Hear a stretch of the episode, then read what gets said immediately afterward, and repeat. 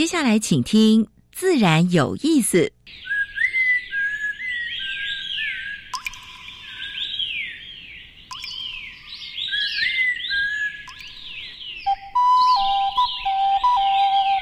大自然是最能启发人心、最迷人的教室。透过鸟语、虫鸣，顺着山峰、水流，教给我们自然万物的盎然趣味与生命智慧。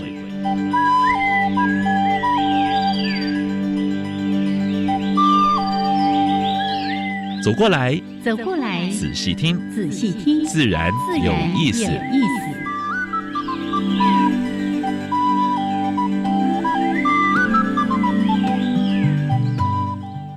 Hello，亲爱的听众朋友们，大家好，欢迎收听教育电台。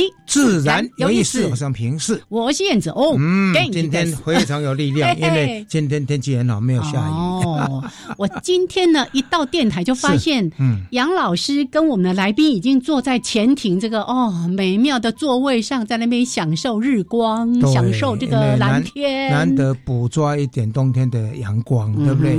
哎，那感觉非常好。哎，这天气变化很大耶，昨天非常热，但一到下，但一到下午，对，就开始。变天，对对对，哎啊，今天是有点凉了，是是，但是呢，比较像冬天了。常常说暖冬暖冬，我不觉得感不不感觉到台湾是暖冬，反而是那个那个那个北极圈附近那几个国家，那个冰雪都融化掉了，连冰川都不见了。哎哎，等一下会有这个新闻跟大家来 报告一下哈。好，来这个。不管天气如何，我们一直在说的，保持心境的愉快是最重要的。而且过年快到了，对不对？有年假啊，十天呢，真的太长了，真的。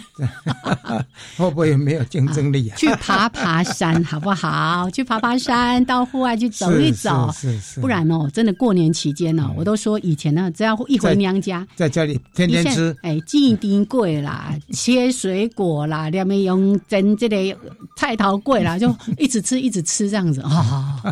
这个早几天呢，到我要去跑一跑。对，如果没有到远的地方去，也在你的公园附近。稍微还有或者附近的登山步道，是稍微走一下。但是呢，不要忘了，即使是爬焦山，都希望是有伴同行，安全最重要。没错，嘿，这个又点到了我们的这个小单元哦，山林教我的事，要赶快广告一下。对，今天呢要进行第二集，跟大家来问一问，你准备好了吗？好，好，那我们还是说一下，除了这个单元之外，还有一个小单元。呃，就是自然大小事，跟大家分享过去一个礼拜全世界、全台湾发生过比较重要的农业、嗯、生态还有环保的事情。是。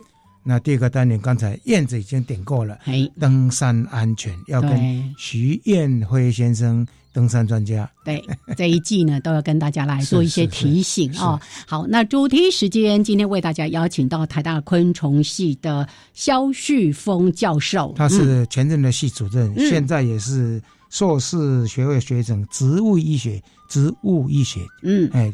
特别讲植物医学，因为今天主题是这一块很重要，所以杨老师说了三次。那同时也是台湾昆虫学会现任的理事长。是好，那今天呢，邀。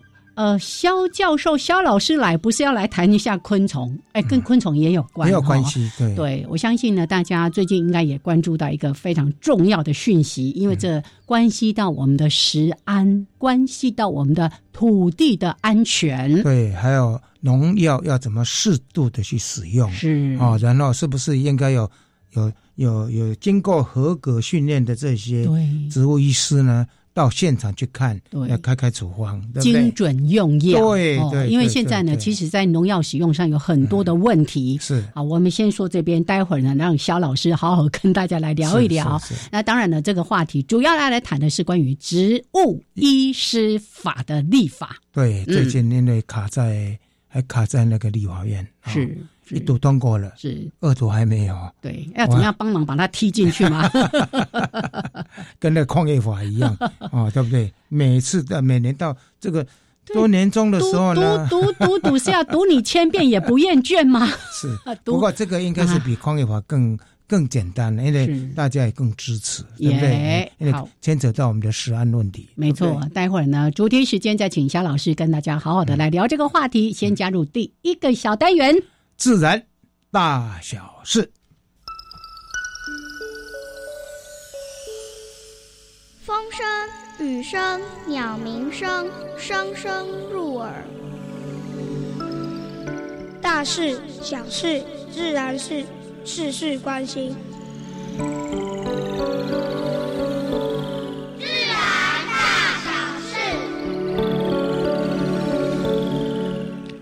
在美洲，浣熊是一种非常可爱的动物。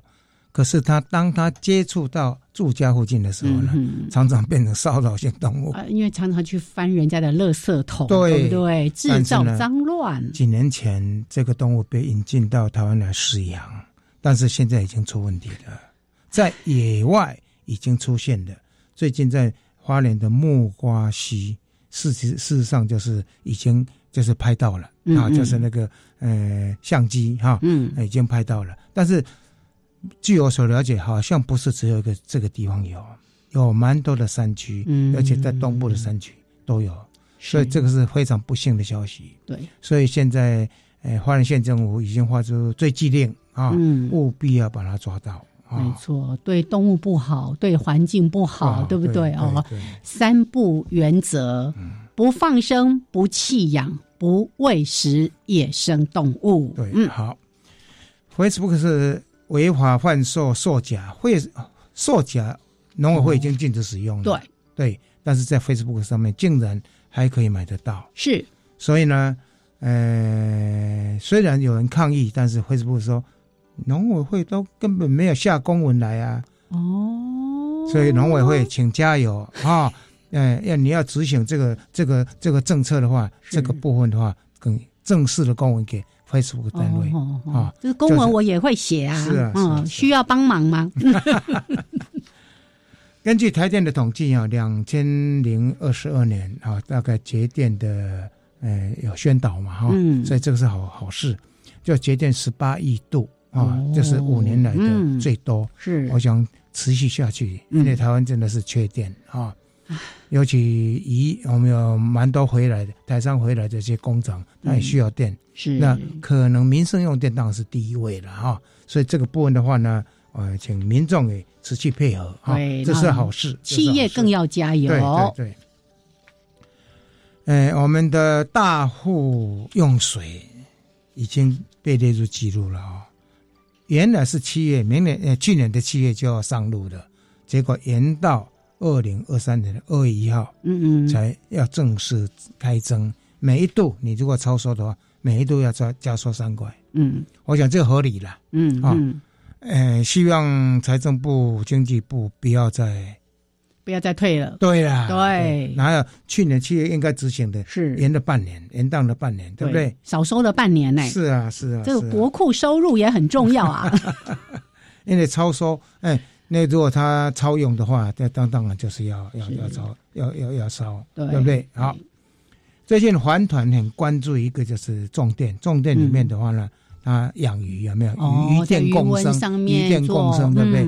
我想。如果是合法的啊，呃，应该去做，但是呢，常常就是说假假养鱼了，嗯，所以现在环团就说你要要去做检核，要把它具体化，如果错误的马上纠正，啊，或者是开罚，嗯，开重重的罚啊，我想这是合理的，因为因为你你这个用电已经把一部分的农地占掉了，你如果不不去执行的话，是对吗？嗯，当然是不对的了，对不对啊？禽流感在国内已经有好几个、好几好几场，就是被捕杀好几万只的鸡只啊什么的，鸡只啦、鸭啦、哈鹅啦之类的哈。那 H 五 N one 这个禽流感在欧美一样室内变成全球性的，这不是好多年了吗？对，很多年。但是呢，每隔几年就来，每隔几年就来啊！不要让春天变得太激进啊！好。巴西现在这个总统呢，鲁拉回国哈，担任巴西总统，这个是对，呃，就是原始林保护非常认真的一个总统，他回来了。本来有一个亚马逊的一个基金，它是挪威挪威政府捐赠的，因为过去那个总统呃，就是不去执行，嗯，所以他就把它冻结了。这个大概一百九十几亿的台币了。嗯，那重新，因为这个大家对这个总统还是有比较有信信心对，所以又重新启动了。好，刚才讲过，台湾这冬天真的蛮冷的，但是呢，在欧洲呢，它已经就是暖化非常明显哈，呃，十度 C 已经都超过十度 C 的啊，所以呢，阿尔卑斯山因为它是靠什么？靠每年冬天的滑雪，哦，滑雪对观光来赚钱的那现在没有雪可以滑啊，所以这个是蛮大的危机。对，啊，哎，我本来看图片说有啊，有有一条雪啊，结果是人造的人，实 在是好，好这是跟大家分享的呃自然大小事。燕子要跟徐燕辉啊来谈一下，就是山登林，登山的时候要准备哪些东西，要注意哪些安全。哎。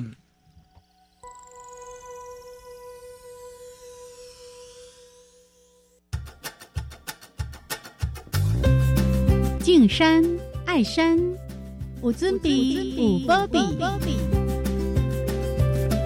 山林教我的事。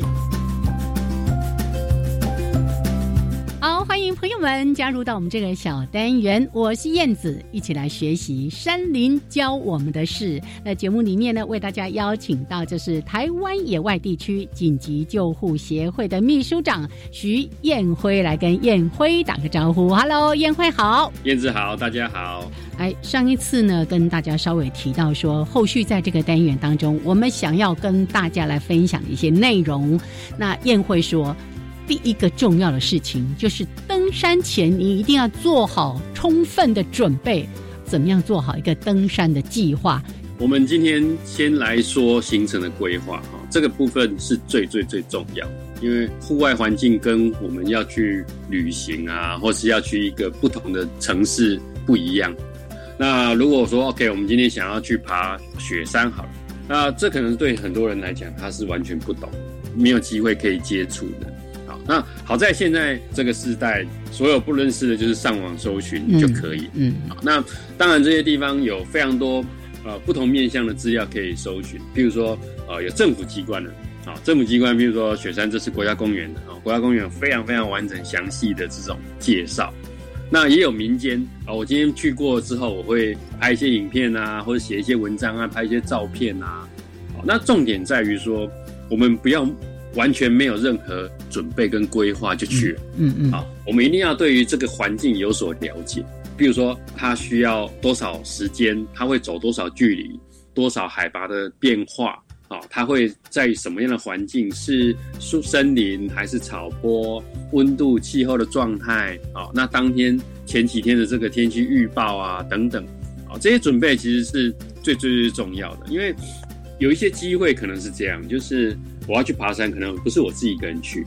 不是我自己一个人去的时候，我跟一个很厉害的朋友去。好，那我想说啊，没事啊，我就跟着他就好。可事实上不是这样啊，因为每一个人的安全都是自己要顾的。就算是我带朋友去，或是我跟朋友一起去，啊，我们都需要把自己的安全顾好。好，那如果我今天在事前把这些行程都已经有一些了解，啊，甚至可以用这种所谓的这种三 D 影像啊，什么等等，啊，对于环境做一些初步的这种视觉上面的认识跟文字上面的叙述，来做好规划，那我们就知道说，哦，我事前我需要做到哪些啊？假设我们要走十公里，啊，来回要走十公里，那是不是要有双好的鞋子？温度变化啊，如果是平常二十度，它到山顶可能是只有十度，甚至更低啊，那我们是不是就要保暖的衣服？好，那十公里可能需要走个五六个小时，甚至更多的时候，嗯我是不是就要有食物，要有水？好，那如果天气预报有可能会下雨，好，那我是不是要做好相对应的东西？比如说下雨我需要雨具啊、雨衣啊，好，如果大太阳的时候，可能戴帽子啊、太阳眼镜等等。当这些都准备好的时候，我们至少可以保证我们这个行程是安全无虞的。我有东西吃，我有水可以喝，然后我有保暖的衣物。好，再来我们更进一步的，就是我们前面讲到了，在这过程里面有更多的学习跟更多的成长。那我们是不是要对这个环境有更多的认识？啊，山里面自然里面有非常非常多美妙的东西。好，那如果说我们对于自然环境里面的呃生物啦、动物啊、植物啊，有一些初步的认识的时候，那那过程里面我们有更多惊奇的发现。嗯，好，当这些准备，这是每一个人的责任，他不会只是领队的责任，或是那个很厉害的责任。如果我们每个人都做好这样子的准备的时候，整个行程它就会变得是非常的安全。啊，如果我们今天开始出入山林，我们就是从呃自己家里附近的山开始啊。当我们养成这样的习惯，每到一个地方，我们每到一个没有去过的这种环境里面的时候，那我们对它有先前的这些呃了解。这个行程就会变得更丰富而精彩。刚才燕辉提到一个很重要的概念是，每一个人都要为自己负责，每一个人把自己照顾好。而且呢，刚才提到说，哎，在呃这个登山的一些规划上面，你可能要考量到你的体能、装备，甚至你的登山的经验哦。如果你其实没有什么上高山的经验的话，一定要循序渐进，不要贸然就说啊，我就去跟人家走这个什么大众走啊什么之类的哦，这其实是非常的危险。还有环境的变化、天候的变化，在山区其实有时候瞬间呐，就我我之前也跟大家分享过，说啊，我去爬雪山，出门的时候天气好的不得了，天上是连一片云都没有，结果呢，上了雪山要下来的时候，就发现哎，天气开始转变。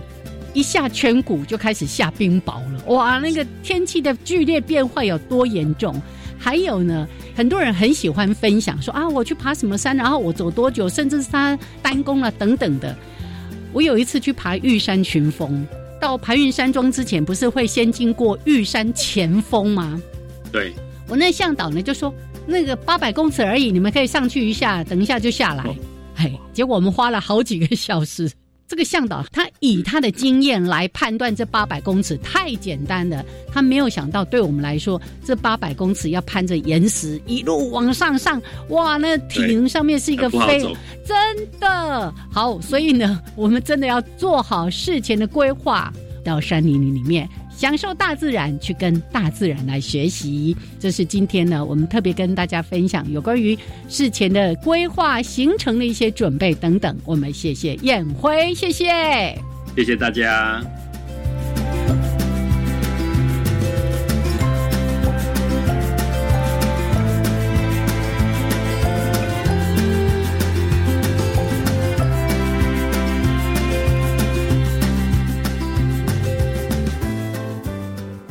好，现在时间是上午的十一点二十二分，欢迎朋友们继续加入教育电台，自然有意思，我想平视。我是燕子。现在跟我们对谈的是台大呃昆虫学系的教授，他同时也是中呃台湾昆虫学会的理事长，目前也是植物医学硕士学程的主任，是肖旭峰肖教授。是。那今天要跟我们谈的是。植物医师法，来跟肖老师打招呼。Hello，Hello，好，嗯，杨老师还有燕子两位好，又见面了，谢谢。好久不见了。哎，哦，今天谈这个是有一点严肃，但是对我们的生活，对对息息相关。没错，没错，太重要的东西是，对不对？这些到底安不安全？对不对？要有人来帮我们管控，而且是安的部分，对专业的人员，不是只是那个农药行说啊，这管这管这管啊呢。而且目前植物医师已经派驻到一百个农会还有公所去去去服务，而且做的成效还不错，已经有一些储备的了，对不对？而且好多年轻人很乐意来做这件事情。哦，但是呢，我们先回到那个最从前，对，为什么当时十五年前为什么会想来立这个法？哎，是。那个其实植物医师法大概我们从初稿出来到现在大概差不多十四十五年了哦，哎，那个时间是蛮长的啦。那当然中间经过很多的一些民间的沟通啊，还有一些公听的的一些过程。那今年呃，应该算去年了哈，去年终于进到正式进到立法院，然后。在十一月二十几号已经通过了一读，嗯，所以我们学界或是农农农民团体这边也都觉得很高兴啊。好，那我们接下来当然就要准备二读、三读的这个正式立法。那当初推这个植物医师法，其实是希望建立一个可以农民可以咨询的制度啦。那也把这个专业的这个功能把它体体现出来，我觉得这是很重要的一个一个。哎，那我我在讲说，其实一个甲子之后，我们。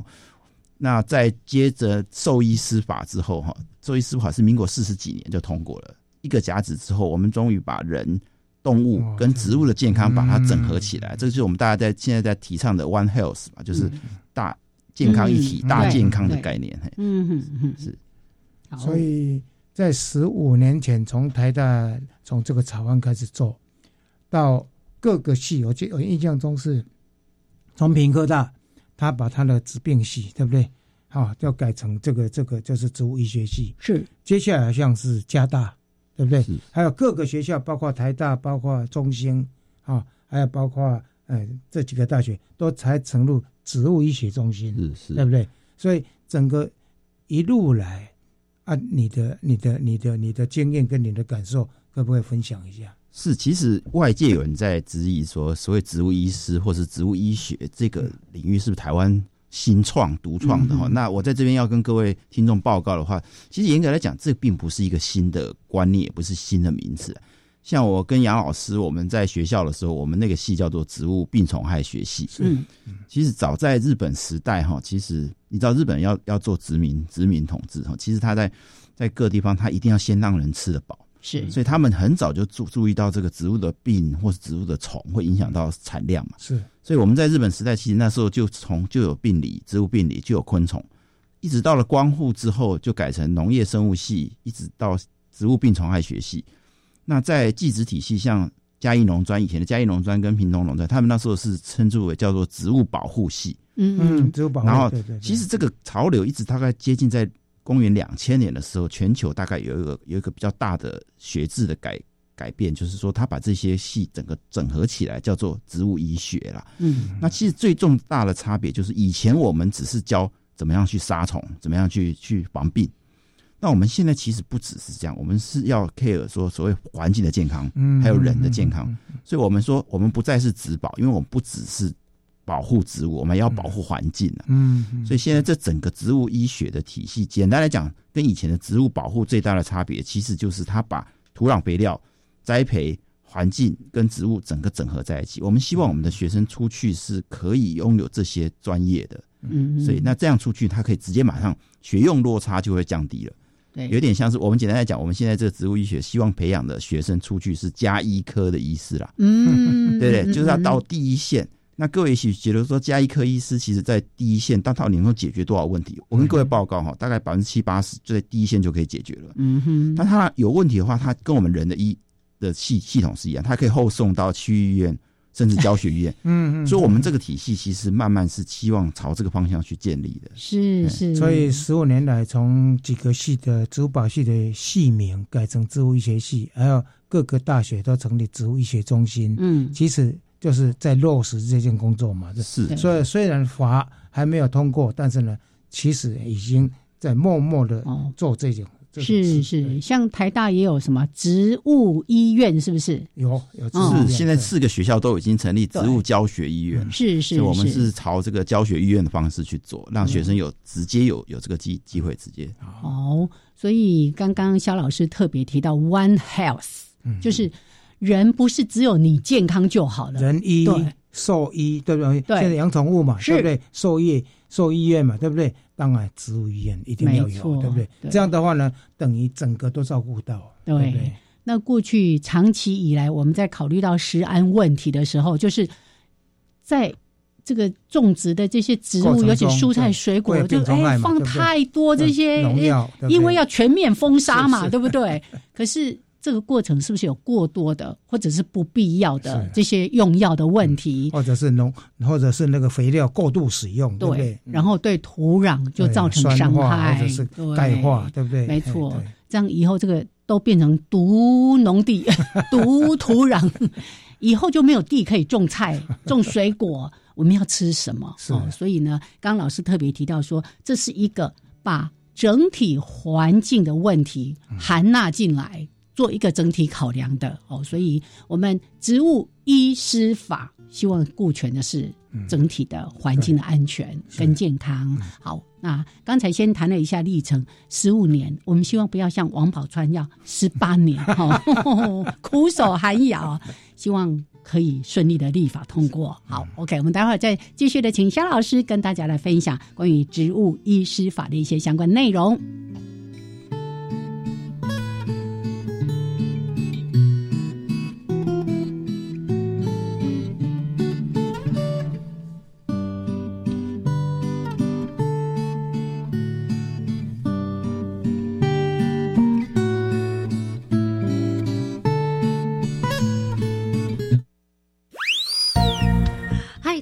许你一个愿望。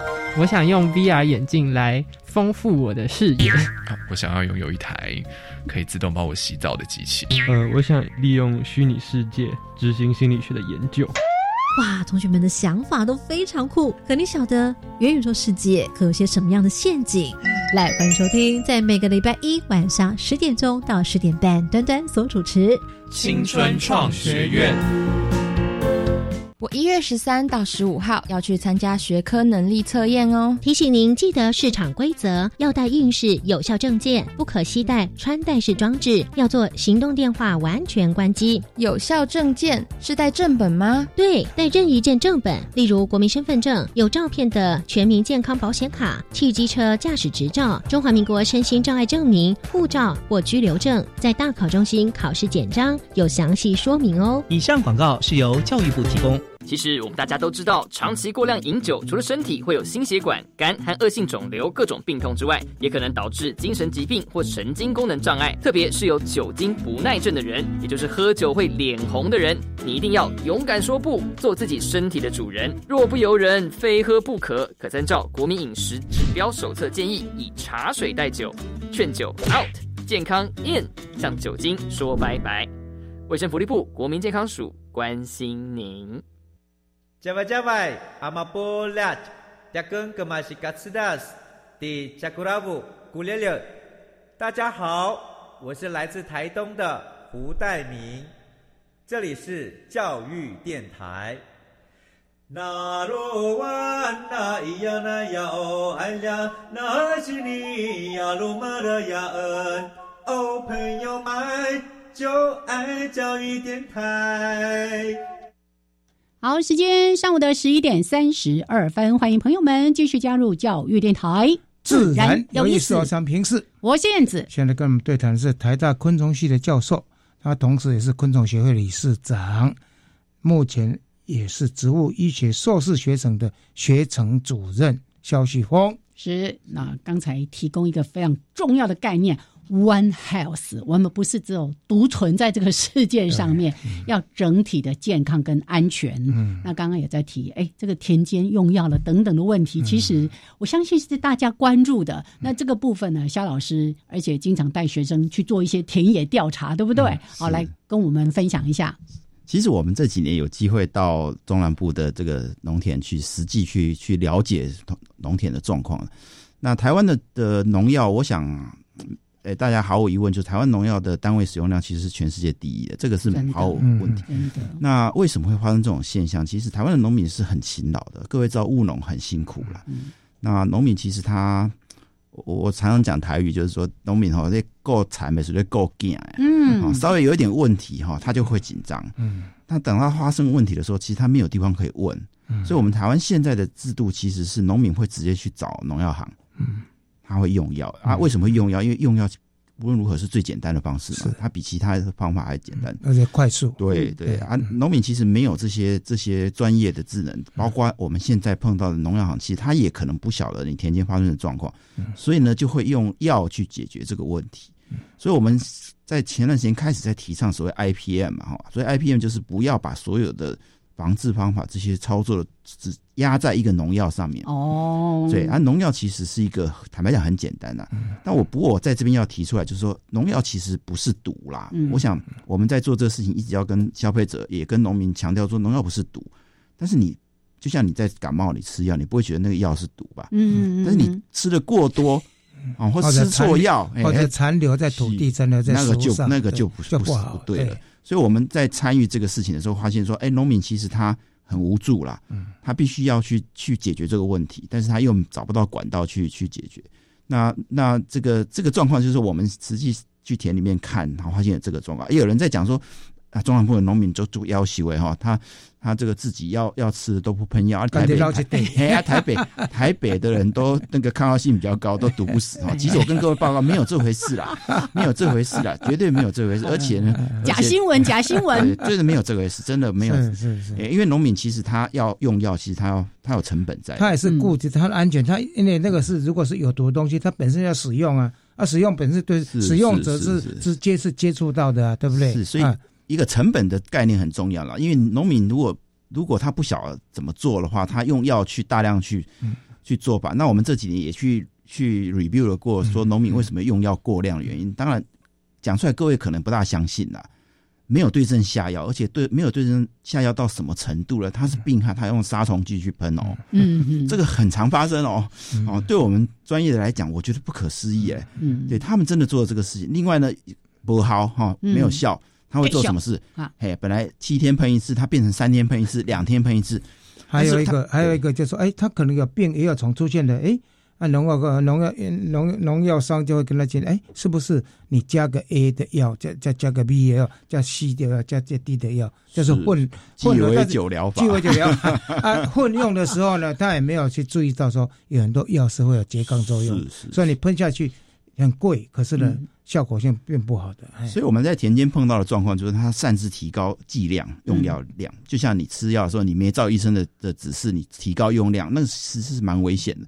在田里面发生的状况就是，你提高用量之后会越来越没效。嗯，这个就是我们所谓的抗药性的产生。是是。那抗药性的产生会导致最后这个这支药完全没有效。是。那其实农民没有人跟他讲这个这个状况。他以为说我现在一次没效，就多多喷一次嘛，嗯，对，多喷两次嘛，所以会常常会讲说，哎，C 以啊哈，C C 个每一天照三餐洗药的，啊，这种东西其实在田间的确曾经发生过哈。那我们现在农植物医师到田里面去，希望改正这个观念呢。是，那但是我我一直强调说，这个其实是一个整体观念的改造，不只是农民，也不只是农药商，甚至我们的消费者。嗯，其实现在消费者只要听到药就会很害怕，嗯，对，就残毒就很害怕，所以政府不得不一直做检验嘛。嗯，那我一直强调检验其实是治不是治本的方法，它是治标。治标，你一定想，不可能所有吃到嘴巴里面都一经检验过嘛？对，这是这是很正常的，对。所以我们觉得说，植物医师有一个很重要的任务，就是在源头，就是之前小英总统提的源五十安五环的前面的源头跟生产的管理。使得它后端的检验就不会 loading 那么重，嗯，所以这是我们植物医师其实一直想要做的一些事情那有人讲说，哦，我们植物医师是不是医师嘛？对不对？嗯，那各位可以想，我们其实田田里面在专业的诊断上面跟人都一样，嗯，很难想象植物会得的病，人 人会得的病，植物都会得。嗯，对，那我们用的方法也都一样。像现在各位在 COVID nineteen 在做快筛，我们也有快筛啊，我们也做 PCR。对对，我们也会开刀，我们也会吊点滴，只会吊点滴，也只会打针。对，有些树 啊，特别那个那那个那个的的线虫病的那树哈，哎，中台超音波，超音波，对，还有超音波不是印印尼波去去找，对对对，那是树。在做诊断的过程中，哎，用听筒去听到，哎，有没有白蚁在里面？嗯，哦，对不对？像这些有很多的仪器在使用，所以不是只是用眼睛看哦。像老师刚才在提到，我们觉得说啊，你人生病，你要去检查一下，了解一下是到底是病毒的问题呢，还是是细菌的感染呐，甚至是寄生虫的问题，对药，还有真菌的感染，植物也是这样。我我前阵子看到有一位老师在讲那个杜鹃花，说啊，这个炭疽。炭疽病，我说，嗯，炭疽病不是人类，都在老叶子上面 对。我想说，那不是人类的 那个很可怕的一个传染病吗？是是是，对，是我我我强调，我一直有个概念，就是说，其实我们现在有人医、有动医、有植医嘛。嗯，那各位可以去想说，你如果生病，你不去看医生会怎么样？你自己受苦嘛？是是，但是你动物医师，你你那个兽医，你自己养的毛毛毛小孩，你宠物如果不去看兽医也不好嘛？对。但是这些影响都是自己哦。嗯各位有没有发现，说我们植医所所控管的这一块，所管理的这一块，其实不只是这样。每天我们所吃的都农民种的东西，你如果发生问题，你不去找植植医，对，受害的是谁？还是你可以去想，可能是广大的消费者，不特定的对象。对对，因为农民不可能自己种起来全部自己吃嘛，对不对？他一定是大部分都是在商业买卖上面做。是是，所以这个是我们。一直强调说，这个概念一定要先把它把它建立起来。对对对，这个是。我之前看到肖旭峰老师在谈到说关于植物医师法的一些相关的问题论点的时候，我也特别在问这个问题啊，就是说，哎，这个农业其实是国家大计哦，但人就像老师刚刚说的，人医就是对你这个人，当然他可能影响是一个家庭，哎，宠物可能影响到他的雇主的心情啊，等等的。哦，啊，他的事主的心情，可是农业、农为国本，对，农医这个植医是治国呢。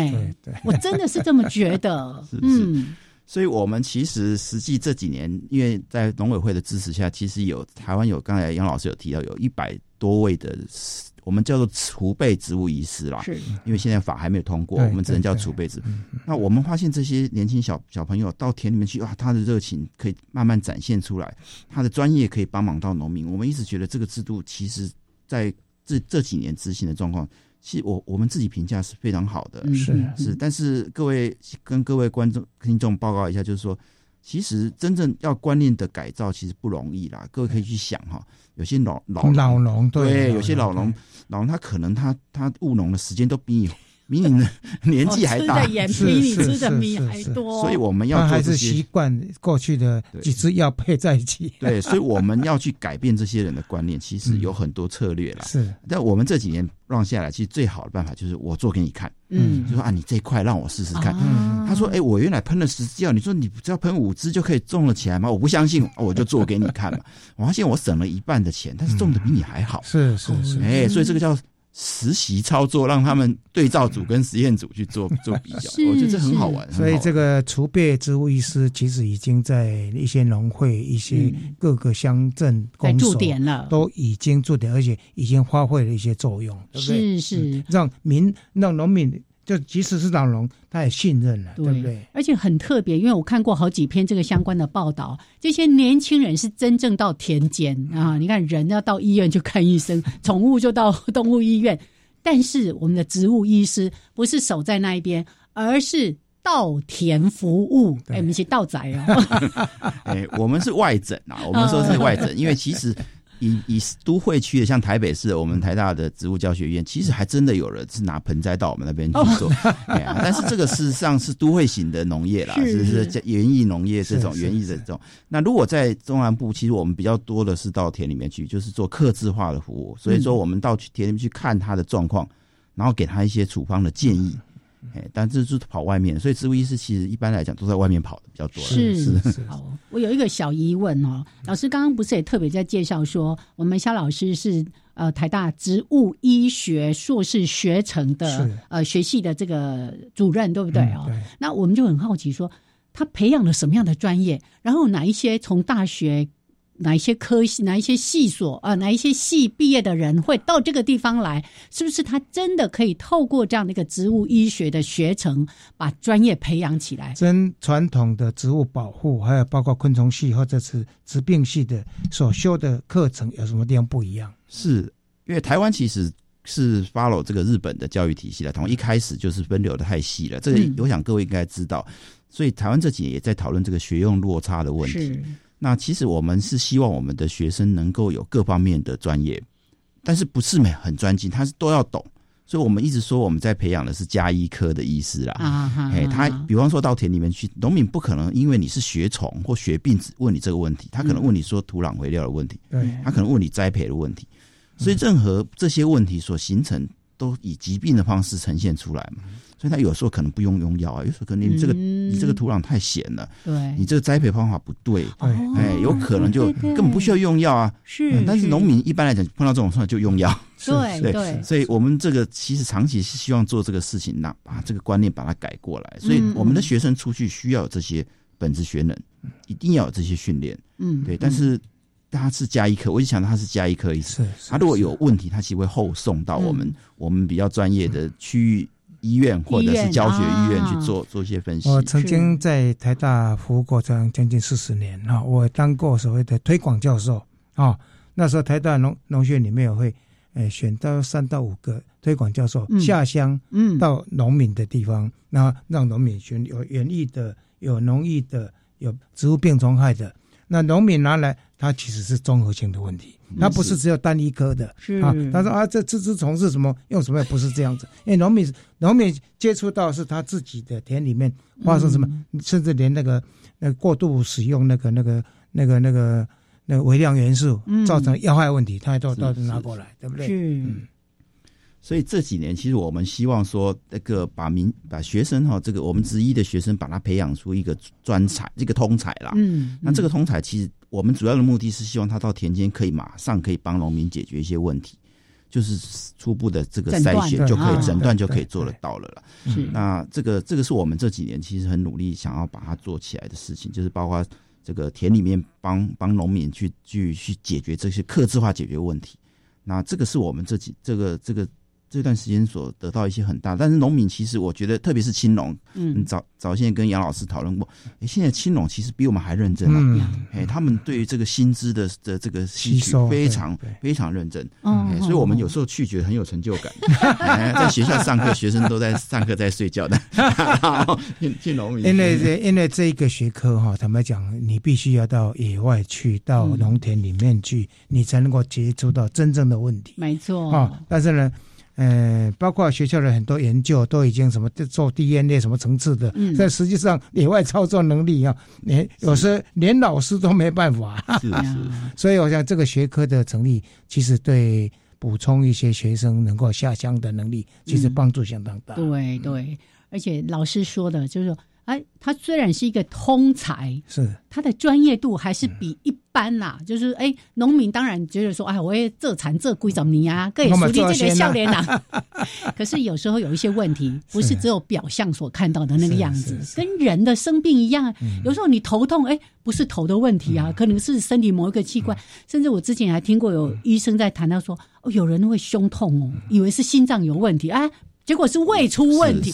对。那植物同样也有这样的一些状况哦，像老师刚刚说。可能是土壤的酸碱度的问题，或者是根本不是适地适种，或者某一些这个药物的使用错误，甚至你使用的苗木不健康，对不对？吃错药了，吃错药，用错药哦。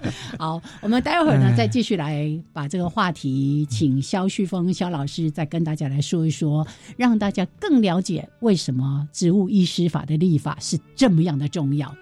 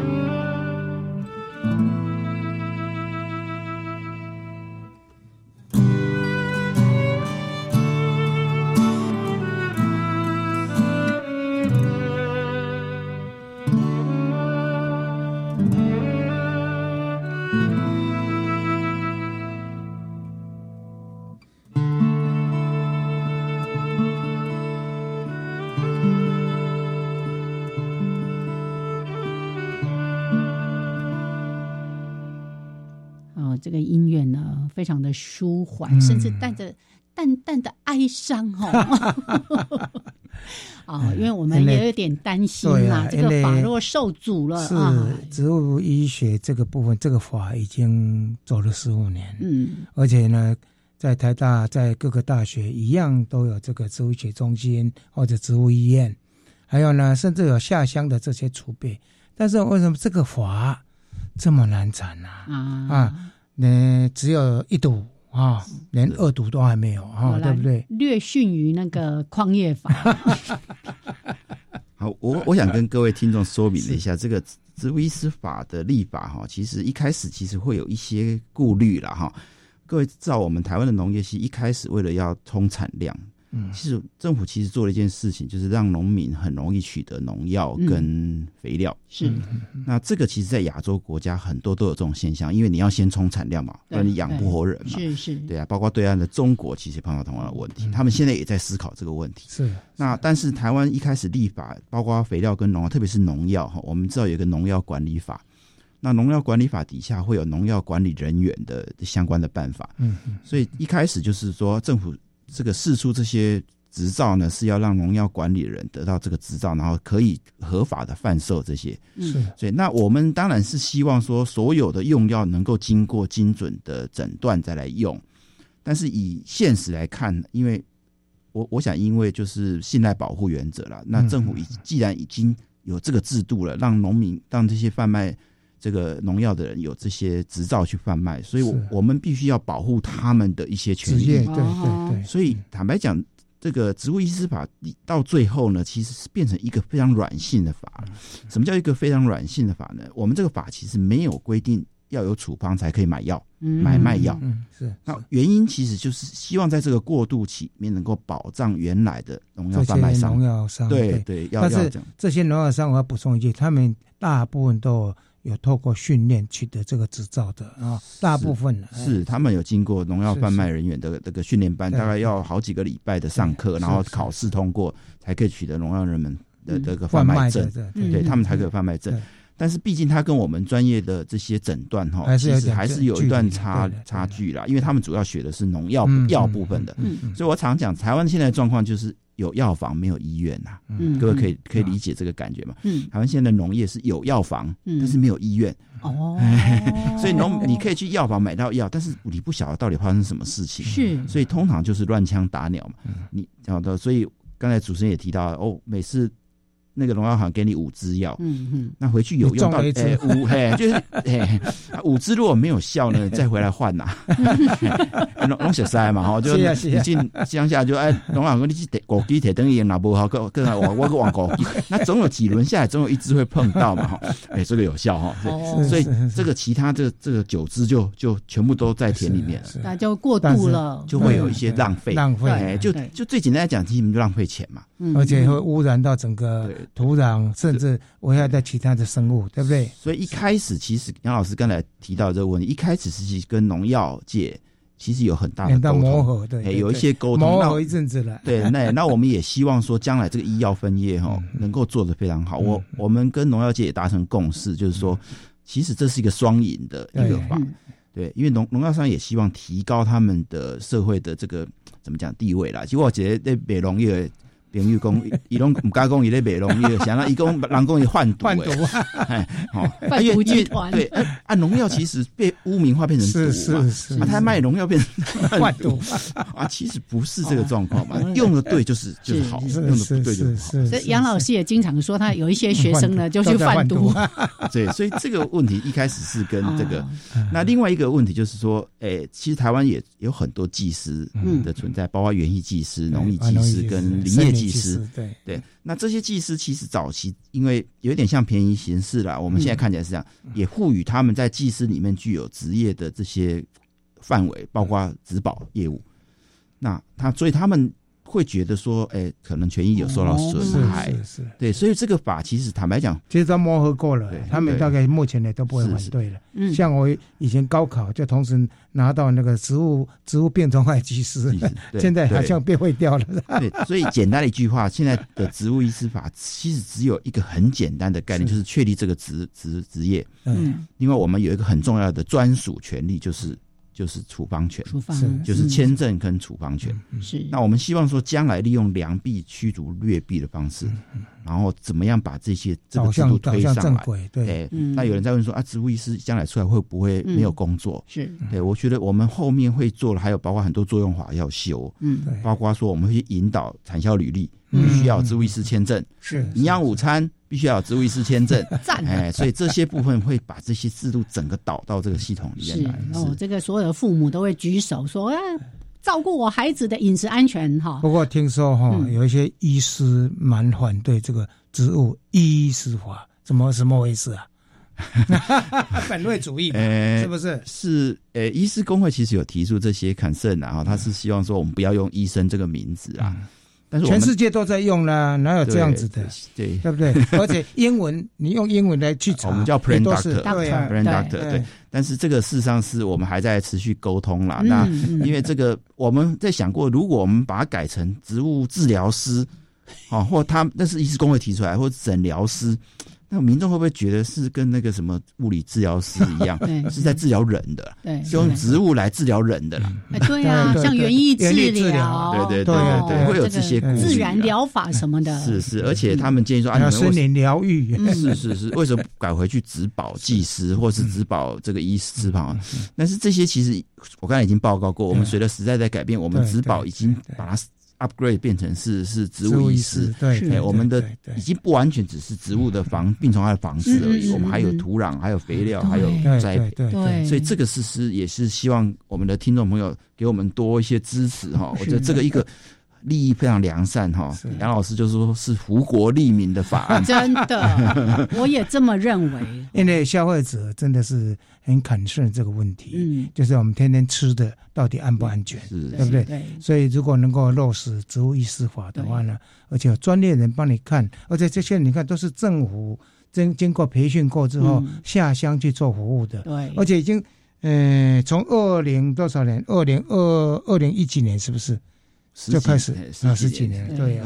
我我跟肖老师抱怨一下，我有时候会做菜哈，这个杨老师会吃到，他就说啊，这个有没有农药？那个有没有农药？这个残留很多，那个残留很多。好，我们要怎么样让大家放心？放心了，对。我买到的药都是安啊，我买到的菜都是安全的，不管是哪一种，什么根茎的菜、叶菜啊什么。是是。然后刚刚肖老师提到一个很重要的概念，我们现在在植物医学的这个部分。